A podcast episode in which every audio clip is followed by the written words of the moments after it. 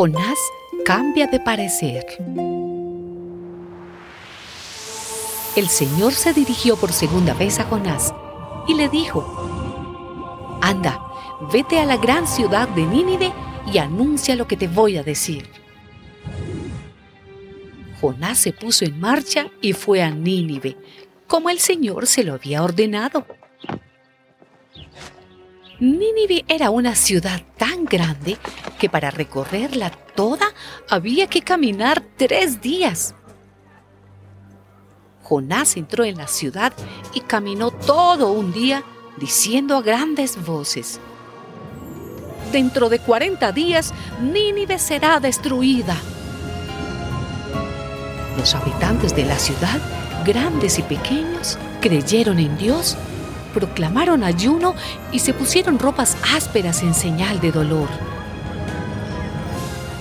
Cuando la noticia llegó al rey de Nínive, también él se levantó de su trono, se quitó sus vestiduras reales, se puso ropas ásperas y se sentó en el suelo. Luego, el rey y sus ministros dieron a conocer por toda la ciudad el siguiente decreto.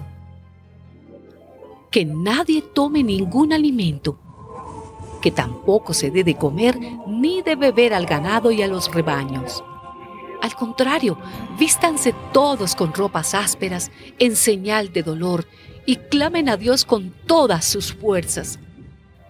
Deje cada uno su mala conducta y la violencia que ha estado cometiendo hasta ahora. Tal vez Dios cambie de parecer y se calme su ira, y así no moriremos. Dios vio lo que hacía la gente de Nínive y cómo dejaba su mala conducta y decidió no hacerles el daño que les había anunciado.